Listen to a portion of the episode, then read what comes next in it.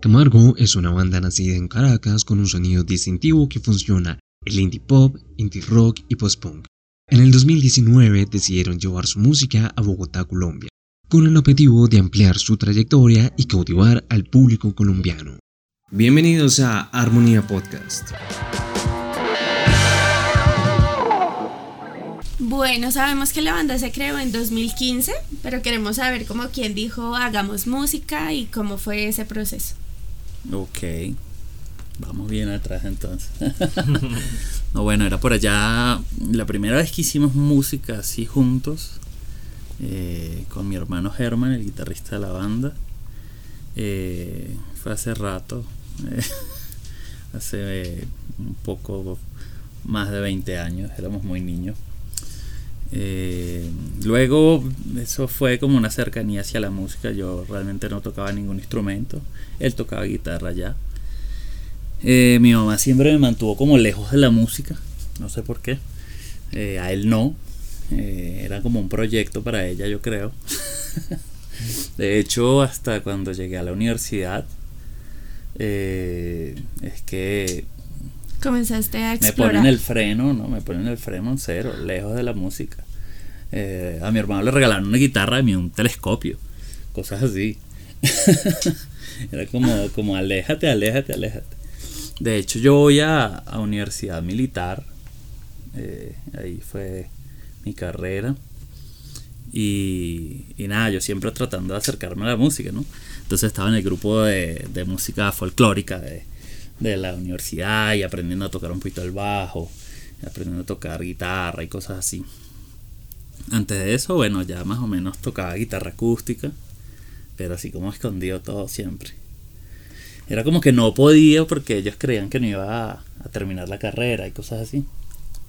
Y no, en, Caleta siempre se, aprendió música y yo creo que ya para el 2008 ya tenía carrera universitaria y, una banda posicionada en, un evento que se llama el Festival Nuevas Bandas eh, en Venezuela, que, bueno, que era un logro importante para, los músicos de allá. Yo digo que, ese es como el un resumen del, del camino. Pero sí llevamos rato como dándole a la rueda. Y en ese, en ese proceso, ¿cómo llegan a, al ritmo que tienen hoy en día? ¿Cómo describen ese sonido? Yo digo que, uno va siendo influenciado por todo lo que lo salpica, ¿no? Por todo lo que, lo que se le acerca, lo que vive, ¿no? En los entornos lo, lo, lo, lo influencia, ¿no? Totalmente. Eh, nuestra música siempre fue escuchar Red Hot Chili Pepper, de muchas bandas realmente del grunge también eh, escuchábamos por la época pero luego inicialmente empezamos haciendo un rock eh, un poquito más raro más alternativo más diferente que con el tiempo mutó más funky más más disco como buscando todo ese todo eso latino ese sabor latino pero uno no puede negar no uno, uno por más de, de las raíces más lejanas europeas y todo eso, sí, uno siente que ese ritmo lo mueve. Y, y, ese es lo que, lo que ha definido el sonido que tiene actualmente Camargo. Yo creo que también es una mezcla de las influencias de cada uno de nosotros. Total. Porque cada uno escucha cosas diferentes. Muy diferentes. Eh, Alex es el que escucha el, el indie más anglo. Eh, Germán es un poquito más del indie, pero más en español yo escucho metal y Jorman es más dos milero. Entonces, y Jorge es un gaitero. Eh, no es San Jacinto, pero... Eh, eh, en Venezuela las gaitas son muy populares en la época de Sembrina. Entonces, él tocaba en una, en una orquesta que se llama La Pelota. Es una orquesta muy famosa de, de, gaitas. Entonces, él es muy... De hecho, estamos componiendo, entonces él mete unos unos teclados muy, salseros y entonces tú ya va, pero no es salsa, eh, cálmate, por favor, no es salsa. Y agarra el bajo y entonces, porque también eh, toca varios instrumentos, entonces agarra el bajo y empieza a hacer arreglos, ya va, pero así no es. Entonces yo creo que es, hemos mitigado un poco eh, esos gustos o esas influencias personales. Para coincidir. Y hemos logrado algo bastante procesado, pero pero creo que eh, está en el punto que debe estar. Igual también nos rodeamos de, de, productores que nos ayudan a alinear todas las ideas, porque a veces hacemos una maqueta y es como que... ¿Qué frame, qué es? ¿Qué es esto? ¿Qué es esto? Sí. sí, o sea, cómo reorientar las ideas. Nosotros siempre invitamos a que la gente no, no se encierre, porque producir música encerrado solo es, es complejo, ¿no? Uno tiene que dejarse eh, afectar y que, y que infieran otros factores para que, para que el resultado sea lo más chévere. Y yo creo que lo más importante para esa transición y ese crecimiento fue ver cómo se transformaban las ideas. Nosotros llegábamos con un riff de, un riff de guitarra, una línea de bajo, él llegaba con una letra y, y los productores de Seamos Más Animales en ese momento llegaron como con, la varita mágica, como que bueno, aquí está esta guitarra y no, ni siquiera nosotros estábamos seguros de que funcionaría. Sin embargo, no, no, claro que sí funciona, vamos a pulirla, vamos a hacerla. Y se construyó, nosotros teníamos dos canciones que eran como la, el comienzo de la transición de del primer EP al a, LP y tomamos la decisión de componer ahí mismo en el estudio. Vamos a empezar a componer aquí. Todo todo, y todo el álbum, las ocho canciones que, que restaban, se hicieron en el estudio. Claro, miles de horas de trabajo, pero yo creo que ese era el. Pero estamos en pandemia, entonces, ¿qué, otra cosa interesante había para hacer? lo, lo, lo, lo, chistoso de nuestro disco larga duración, ese Seamos Más Animales, eh, es que, que pasamos muchas aventuras para grabarlo.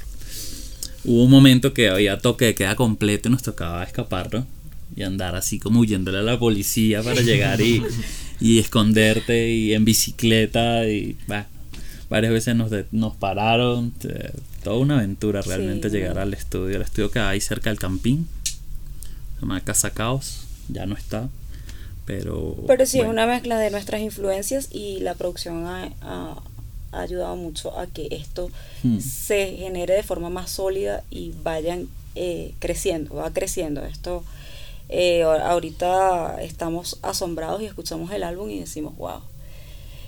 De hecho, quedamos como con ganas de hacer más en ese álbum. y salió Alterno en la Cueva, que es el último lanzamiento de, este año. lo lanzamos en mayo, es el más reciente. Eh, que fue considerado para los Latin Grammy. Pero y, es muy. Eso son las mismas canciones que Seamos Más Animales, pero son dos cosas diferentes. Ojalá puedan escucharlos para que, ustedes mismos aprecien lo que les comento. No, nada, invitamos a que, se pasen por ahí, hagan la comparativa. Y escuchen toda esa historia porque van a encontrar el primer EP, que es algo... Un poquito más rock. Más rock, más, más roto, más ruido, más... Em, luego están dos eh, sencillos que son también debido a momentos específicos que, que estaba pasando la banda yo creo que también eso habla mucho de, de, la historia, escuchar. Yo creo que la discografía habla mucho de la historia de, de Camargo. Y hasta llegar a Alterno de la Cueva, ustedes se van a dar cuenta de la evolución. es un viaje, es un viaje. Es un viaje porque producir realmente esto que, que hacemos hoy día eh, en países un poco más precarios o más complejos económicamente, socioeconómicamente hablando, eh, grabar un disco es es imposible.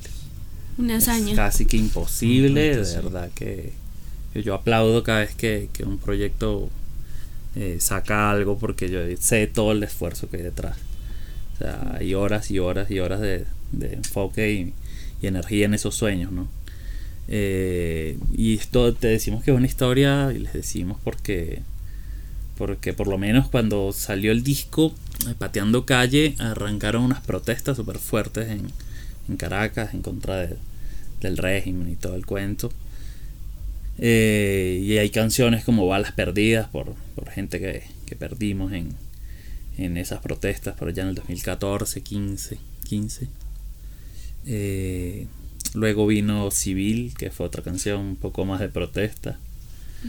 Y luego buscamos experimentar un poco el tema sinfónico. Hay una canción que, que, que hicimos de con, la, con cello. La misma Balas Perdidas, pero en una versión una versión deluxe, de, llamamos nosotros, porque, porque nada, porque nos juntamos con un montón de gente súper talentosa que, que no estaba haciendo gran cosa porque las sinfónicas habían parado, entonces ellas están como con su instrumento ocioso y nos pusimos a escribir unas partituras con, con el bajista que, que estaba con que, que era súper profesor de, de, música, era un súper pilo en eso y, y nada, eh, salió ese temón que, Sí, que salió. por eso por eso digo que cuentan historias porque entonces el primer sencillo Mm. de Seamos más animales eh, representa como esa transición y ya viene con un con un mood más positivo como que bueno ya pasamos las Pasó verdes o sea nos vimos en situaciones difíciles Total. Ahora vamos a contar el lado bonito. Eh, una pandemia, un encierro, una zozobra, no saber qué Mm. va a pasar. Ahorita, ¿cuál es el mensaje que realmente necesitamos? ¿Necesitamos parar a, que, a quejarnos? No. Necesitamos es ver el lado positivo de las cosas, cuál es el aprendizaje que hemos tenido. Y yo creo que con ese mood va todo el álbum. De ver lo positivo. Siempre, en todas las canciones hay un mensaje. No, y claro, los sonidos positivo. también, en los sonidos se nota un montón. Sí, es que tratamos de hecho, es que yo creo que en la música uno proyecta siempre lo que, lo que tiene, ¿no? Lo que tiene por dentro. Eh, y después de que te las ves como muy feas y te das cuenta que, que realmente no jalaste nada bueno haciéndole fuerza a eso, eh, no te queda más que, que decir, ¿y ahora qué? Sí. Como que bueno, si consigues esto que sea bueno entre tanta mierda, Sí. eh, nada, explótalo, explota eso poquito. Y de eso, eh, de hecho, nosotros eh, dijimos, logramos el, ob- el objetivo cuando ya varias personas nos dicen, ¿cuándo van a tocar? Necesito escuchar Camargo para sentirme bien. Bueno, pues eso es como la magia de la música, ¿no? Claro, que, nos conecte, ¿no? A la gente y llegar como a ese puntico del alma eh, con los sonidos que uno hace. Sí. La llegada a Colombia fue un proceso muy difícil. Eh, empezar de cero. Empezar de cero. Yo creo que, que a todos, si no nos ha pasado, nos va a pasar en algún momento. Y, me gustaría que, que la gente también lo viera como una oportunidad para hacer las cosas mejor, ¿no? Porque a veces uno hizo como lo que salió, ¿no? Pero cuando empiezas de cero traes como una experiencia y, y es una oportunidad inmensa de, de cagarla menos. Sí, Sí, de, de hacer las cosas mejor. Sí es difícil, sí es difícil. En el aspecto personal es muy difícil. En el aspecto laboral aún más difícil porque Mm. eh, quedas como que si acabas de nacer. En este país no existías los 20, 25, 18, los, Sí. a- los años anteriores, no existía. Sí, sí. Entonces es muy difícil empalmar tu vida con una nueva vida. Entonces, empezar de cero con 35 años. O sea, no te lo esperas, no te lo imaginas. Jamás. Es algo difícil, Sí, pero para nosotros, hablo en particular, eh, voy a hablar particularmente, y sé que para Alessandro también puede ser así, ha sido muy positivo. Eh, yo he tenido muchas oportunidades acá, a nivel musical ha sido un crecimiento impresionante eh, y se han podido hacer cosas que no habíamos podido hacer anteriormente por ciertas limitaciones que no vienen al caso, pero es difícil, sin embargo tienes la oportunidad de reescribir una historia nueva, de, de volver a empezar, de reinventarte y de tomar ciertas decisiones que van a guiar lo que va a ser tu futuro, sin dejar las cosas que viviste atrás, porque no se trata de borrar tu pasado ni que, pero sí se trata de asumir una nueva vida con todo lo que eso implica. Y de eso habla un poco nuestra canción Espiral. Eh, de Total. ese- cuenta la historia porque los cinco estamos envueltos en la, en la misma historia. Sí. Sí, bueno, como, como ese disco se compuso todo en estudio, era fácil para mí como, como letrista absorber la situación de cada uno, porque los veía todos como, como echándole bola a las situaciones, enfrentando, poniéndose la 10, como dicen acá, para, para sacar todo en su vida adelante y entonces absorber todo eso y volverlo una canción para nosotros fue como eh, bonito, fue sencillo, fue práctico hacerlo así. Por eso Espiral representa toda esa, todo ese empezar de cero como tal. Ok, y pues hablando ya de los nuevos comienzos Sí. y de todo, do- de todos los dos comienzos que tuvieron prácticamente desde Venezuela y ya llegando aquí a Colombia, ¿cómo ven ustedes el mm, tocar por primera vez en un público allá en Venezuela y tocar por primera Ah. vez en un público Acá. acá? Bueno, súper diferente. Primero, porque la primera vez, eh, primera vez que tocamos acá y ya veníamos un poco posicionados allá. Es complejo, ¿no? Porque allá están todos tus amigos, con los que creciste, con los, con los que invitaste. Vamos a parchar aquí, vamos a beber acá, vamos a... Y el apoyo. Y el apoyo estaban- se siente. Sí, estaban así. Creo que la primera vez que tocamos acá, ¿cuántas personas nos vieron? No, aquí fue. eh, al principio fue decepcionante y no fue la primera, no fue una Yo sola creo vez. que- O sea, fueron muchas veces que íbamos y no había absolutamente nadie. Sí. Solamente los, el- los músicos que estaban. Y los organizadores. Solamente. Sí, De hecho, en The Grange nos pasó tocamos como que para... tocábamos, nos dijeron pues, como para tocar un jueves, un miércoles. Y nosotros, bueno, sí, vamos, porque tú sabes que uno llega. Estamos súper ensayados, Sí. Pero... que se toca, pero entonces Mm, llegamos, bueno, vamos a darle, no hicimos publicidad ni nada, pero vamos a darle, seguro llega alguien. Se ven como dos gatitos. Absolutamente nadie, no. ¿Eran de la otra banda? la, la- la otra banda se salieron a comer mientras nosotros tocábamos. En serio. El Sí, bar nos estaba pareció un poco raro, pero... solo, solo. O sea, nosotros tuvimos un proceso difícil y en el 2019 nosotros tocamos hasta bajo las piedras, donde nos decían. Sí, yo creo Fue- que era un proceso de, de, de rearmar la banda, ¿no? Porque estamos en otra latitud, otro, con dos personas otras nuevas. condiciones, dos integrantes nuevos, o sea, teníamos que sí, teníamos que tocar y tocar y tocar y tocar eh, gratis, bien, donde salga, Estábamos tan, tan, vender boletas, hacer tan cosas. ¿sabes? decididos que mm, fuimos al Rock al Parque del 2019, nos encontramos una, una tarima emergente que se montaba el que quisiera a tocar Y nos juntamos. y nos montamos a tocar. O sea, eso fue para nosotros la primera vez que tocamos como banda Oficialmente, el frente de oficialmente gente. en Colombia. Sí. Y tocamos frente a 300 personas. Por porque la menos, gente sí. estaba por ahí parchada, estaban tirando unos puffs y no sé qué. Entonces para nosotros eso, a lo mejor para las demás personas no significó nada, pero para nosotros fue una motivación Sí. Total, grandísima, enorme. total, y esa, esa, esa decepción de que tuvimos en The Grange, nos- por lo menos a mí me hizo fijarme una meta clara y fue que yo voy a llenar este local algún día. Lo voy a llenar que no va a caer un alma. Y lo hicimos. Y lo hicimos. Oh. En 2020, en 2022, con el lanzamiento de nuestro álbum, eh, tuvimos un sold out hermoso. Metimos Sí. 200 y algo de personas allá. En como Ay, qué chimba.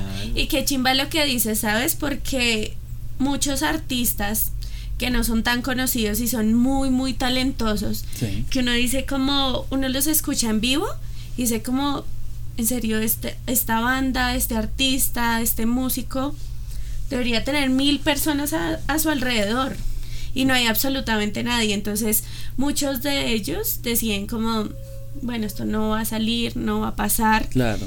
y se rinden. Pero en cambio ustedes todo lo contrario y dijeron como, no, vamos a llenar esto. Sí, bueno, es que eh, es como lo que estábamos hablando hace unos minutos de, de buscarle la vuelta a las cosas y sacarle lo positivo. O lo sea, positivo. o sea, si no fue nadie, la próxima vez van cuatro ya es ganancia. Sí. Y así fue, fue un proceso Ah, totalmente sí. progresivo. ¿No? No. es que llenamos al día siguiente. Eso nos No, tomó claro. 2019, 20, 21, 22. O sea, nos tomó un tiempo poder lograrlo. Pero fue Sí. progresivo en cada presentación.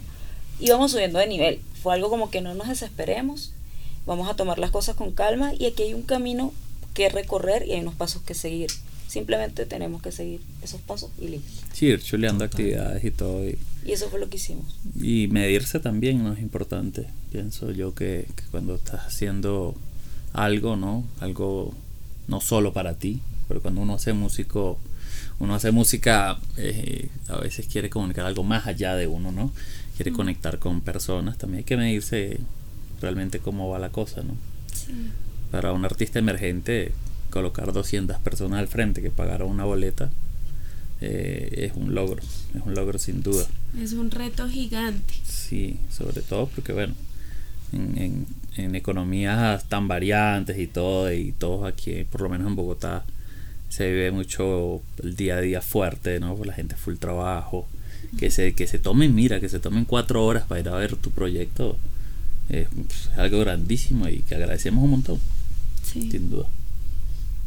Total, y es que no fue nada fácil como ustedes lo dijeron, y pero pues no sé, supongo yo que también como la apertura de eso fue el Rock al Parque, de ustedes tomar la decisión de montarse al escenario y empezar a tocar ahí. Yo creo que ahí ustedes empezaron a ver una reacción de la- del público hacia ustedes. Sí, ganamos la batalla de las bandas.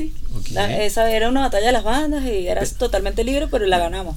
Para nosotros eso fue Espectacular. Lo máximo, lo No, pero- máximo. Pero, hay una anécdota súper bonita de eso y es que eh, nosotros no teníamos baterista y vamos a audicionar a varios chicos.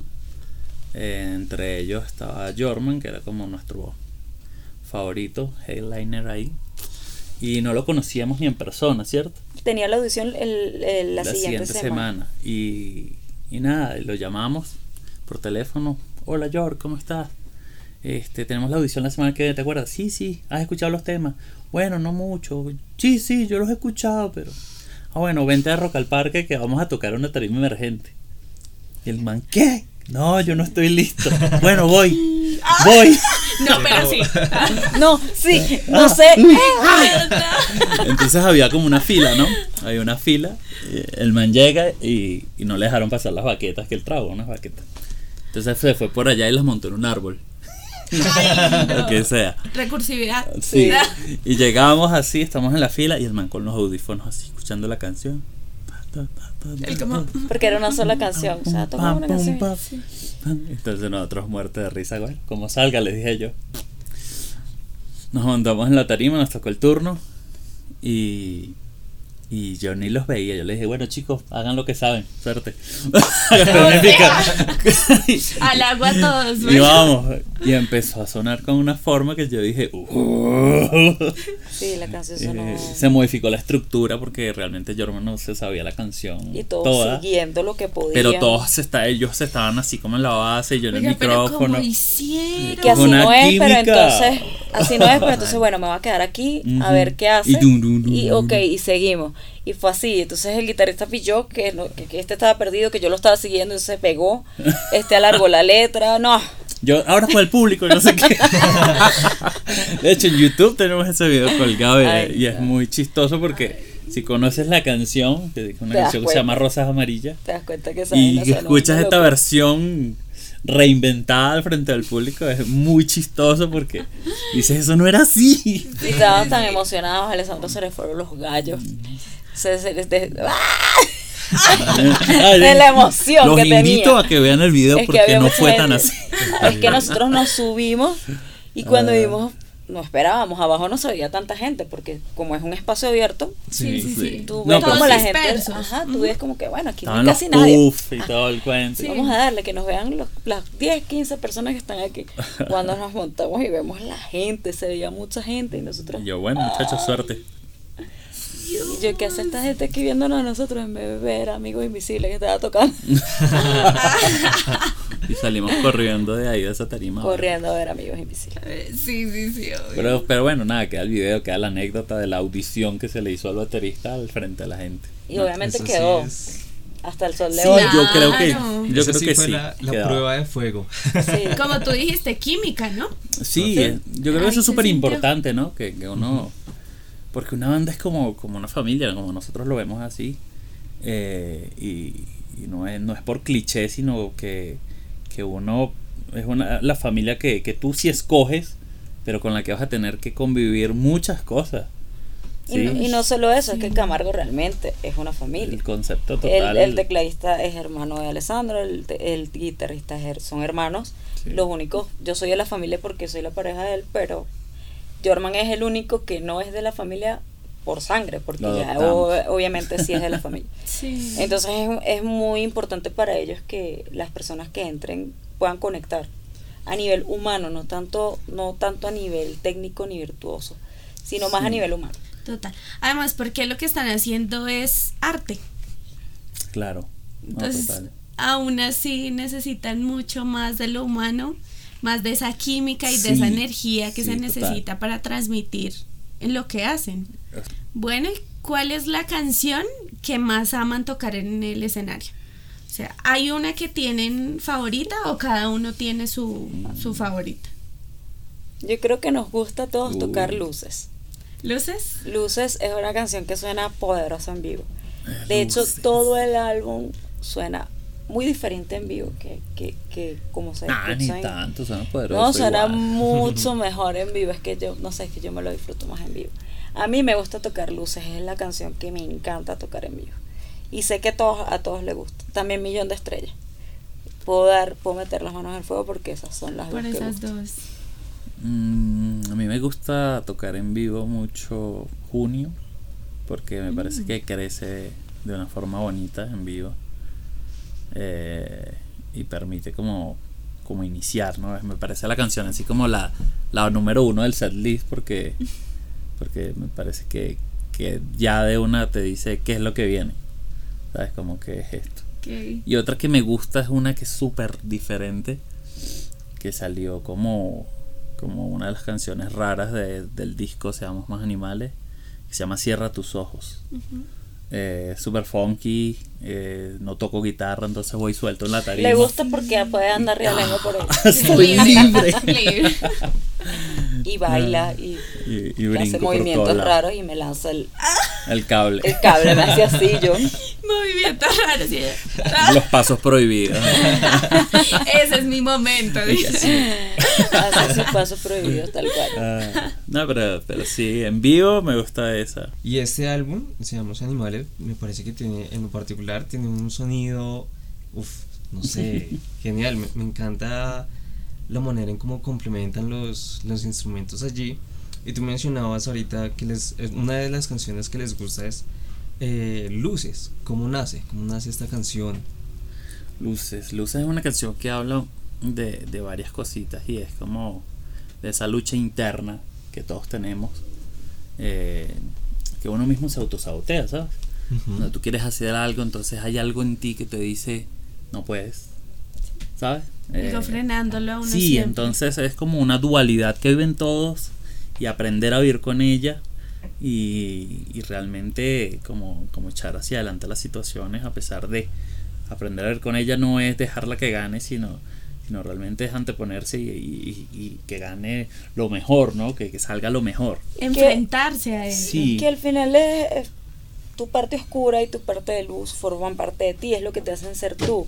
Sin alguna de las dos yo creo que no funciona. Entonces por eso la canción en varias de las partes dice no hay luces sin sombras, porque una no puede vivir sin la otra. Tú no puedes ser ni solo luz ni solo oscuridad. Todo forma parte de un todo. Y en el video tú ves la dualidad de los personajes. Cada Total. personaje sale con su doble negro y blanco, como el yin y el yang, no sé cómo lo quieran sí, ver. sí. Y entonces ahí eso es lo que queremos. Y es una canción como que acéptate. Eh, Exactamente. También dice so- todos somos iguales, una, una cuestión de también queremos llegar un poco a ser inclusivos. Eh, pero la inclusión empieza por ti mismo. Si tú no te aceptas como tú eres, No puedes todo. ¿cómo, cómo aceptas a los demás? Total. Entonces es como un trabajo más interno de, de la personalidad. Es un tema bastante raro. Sí, eh, eh, eh, no, no, no es lo raro, sino, sino que a veces lo, lo pasamos por desapercibido, ¿no? El hecho de que uno en la sociedad está forzado a tantas cosas que, que realmente no aportan nada. O sea, tantas, tantos parámetros sociales que uno dice voy a hacer así para caerle bien a no sé quién. Es que eso no trae nada. Ahí no hay nada. O sea, sentirte bien contigo y estar bien tú mm, a tu alrededor va a tener un mejor impacto que estar complaciendo a los demás, ser complaciente con, con un poco de gente que no le importa. Total. Así que, que más o menos como, como va por ese lado, ¿no? Nosotros le dimos un enfoque de lo poquito que podemos abarcar en una canción, pero es un tema súper denso. Y para Luces creamos un manifiesto de la canción. Son frases que va contando como que eh, no hay luces sin oscuridad, eso, todos somos iguales, todos tenemos un lugar. Y eso está como en, en medio de la canción, es un giro y las voces están ocultas dentro del giro, no se escuchan con claridad. Hay que ponerle, pegarle la oreja para, para escuchar. Como las voces de la mente. Ajá, Eso es lo que queremos. como las voces de la mente, Quisimos exactamente. emularlo.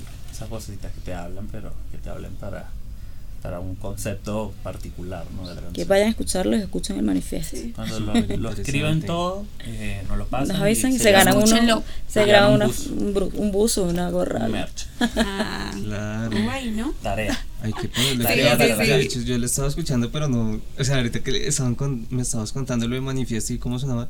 Yo, pero ¿en qué parte de la canción? En la parte donde está como, eh, es como más lentita y sale la guitarrita haciendo como... sí, Sí. Hay una actividad como electrónica ahí. Ajá. sí. Es como un giro, realmente. Oh, Nosotros en la producción nos divertimos al, al punto de colocar cosas ocultas y en los videos también nos pasa. Sí. De hecho, en los videos hay un video que tenemos animado que tenemos mensajes ocultos durante todas las animaciones. Eh, y tenemos un, un reto por ahí para, para las personas que lo ubican, ¿no? ¿Es el de Te Atreves? No, el que, que ¿Cuál ese es? también es animado, pero es el de junio. El de junio. El de junio. ok. Lo que pasa es que el, El, el de atrás tiene junio... un par de cosas también ocultas, pero bueno. El, de, Ok. el de junio también tiene cositas, tiene, pero tiene cositas, en, hay algunas que son, mm, que solo un venezolano las entiende, porque el que no ha ido a Venezuela.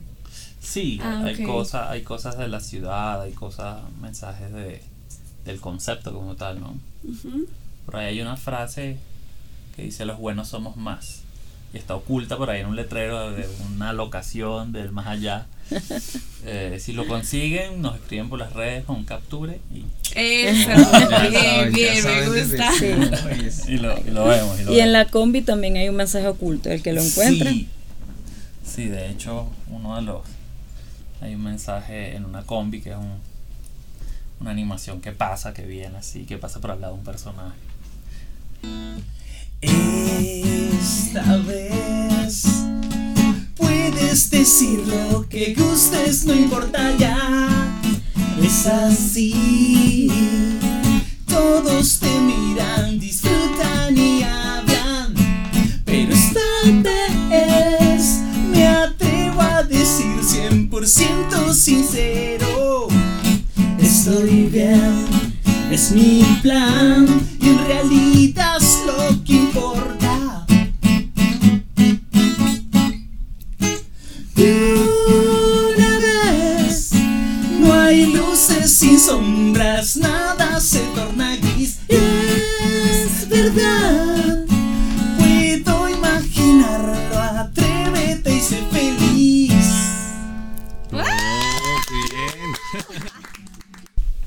Lo bonito es que se deja un mensaje y que las personas van conectando con eso. Yo creo que también por eso hoy en día eh, pues están un poco más posicionados ustedes, ¿no? Y eso es súper interesante porque en lo personal a mí me gusta las, las letras que traen un mensaje, que dejan una enseñanza y no una canción por hacerlo y ya.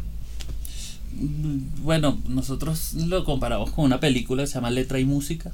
Ok, ¿Sí la han visto? Sí. sí. Bueno, letra y música nosotros decimos que eh, lo comparamos con, con las relaciones personales, ¿no?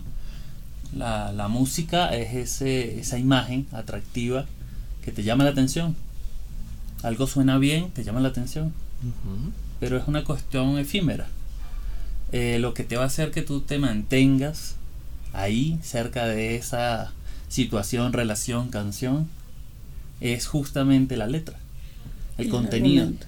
Si tú ves a una persona súper atractiva, hablas cinco minutos con esa persona y, y no tiene contenido que te... Se pixela. que te- eh, exacto, exacto, ya, Se pixela. te alejas, lo, lo olvidas. Igual pasa con la canción. Sí. El hecho que nosotros pongamos las canciones que siempre nos han gustado tiene un sentido y es que nos hemos conectado con la temática a pe- a- a- más allá del sonido. ¿sí? como, como, como esa comparación, creo que una analogía válida ahí para nosotros. Sí, total. Y es, es espectacular. Sí, sí, sí. Gracias. Sí. Y todas las canciones tienen eso de este álbum. Yo creo que la, la, la, la que menos tiene un mensaje eh, más específico, creo que es Cierra tus ojos, pero tiene un mensaje más de... Va como más, es más apasionada, es más como que... eh, no tiene esa reflexión más allá de que tienes que confiar como para estar tranquilo. Ah, eso es lo que, que te iba a decir, porque, porque parece un tema superficial, pero el tema de la confianza es súper profundo e importante. O sea, a veces nosotros cuando lideramos procesos de lo que sea en nuestras vidas, nos cuesta confiar un montón. Nos recargamos de un montón de cosas que, que, que pudiésemos eh, delegar en otras personas que seguramente también lo van a hacer bien. Y tenemos que, que aprender a confiar en nuestra pareja, en nuestra familia. en- o sea, con- Es confiar. complicado. Sí, es un tema súper complicado, complicado, pero necesario para darle sentido a todo esto. Sí, aunque en No Cierra sé. tus ojos está un poquito más enfocado a la pareja, más, a- es más hacia la pareja. La letra como tal, que el sentido viene también de todo lo que Alessandro recoge. Lo que pasa es que Alessandro es un letrista súper complejo. Eh, te hace letras como que si estuviera haciendo salchichas. O sea, las hace muy fáciles. Y a veces la forma de escribir de él es confusa para los demás. Entonces, eh, a mí me pasa que yo tengo una interpretación, Germán tiene otra. Sí, eh, y no, pero eso no es así. Entonces él nos explica la canción y nos quedamos y que, ¿Cómo? Sí, sí, sí, claro. claro, lo que pasa es que a veces. y que, ah, ok, ya entendí por qué dices esto. Ah, Es ok. que uno a veces usa recursos de, de, de analogías, usa, no sé, algunos argumentos literarios que, que te hacen desviar el- la línea, ¿no? Entonces le permite también esa creatividad y ese desarrollo de una idea a cada uno. Pero mira qué divertido es que cada uno pueda conectar de una forma distinta con una misma pieza. Sí, O sea, Sí. yo pienso que sí, sí, sí. que hay más ganancia en, en, en decir una cosa de una forma eh, Ambigua. no no es ambigua es como una poesía sí Ujú.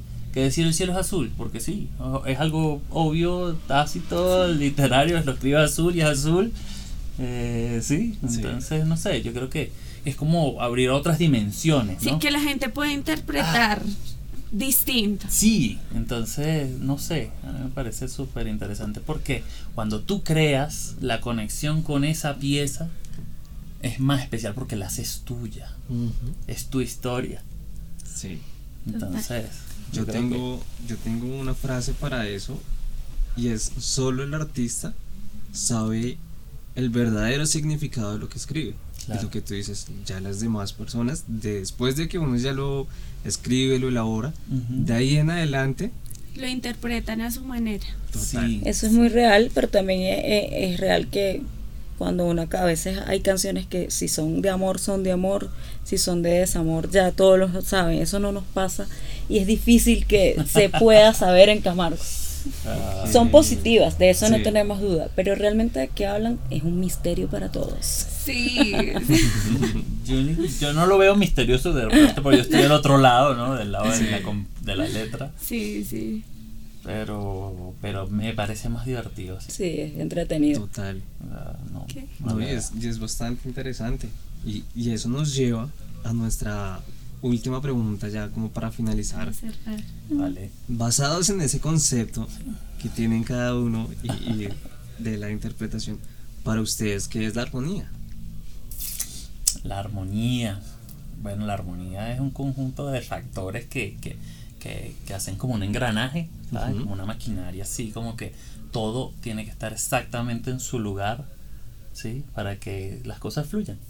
En una banda la armonía se construye por, por la interpretación de cada uno, pero en la vida, en todas las actividades, cada, cada rol de cada persona eh, juega un, un papel fundamental para que las cosas anden bien y den de perfecta, ¿no?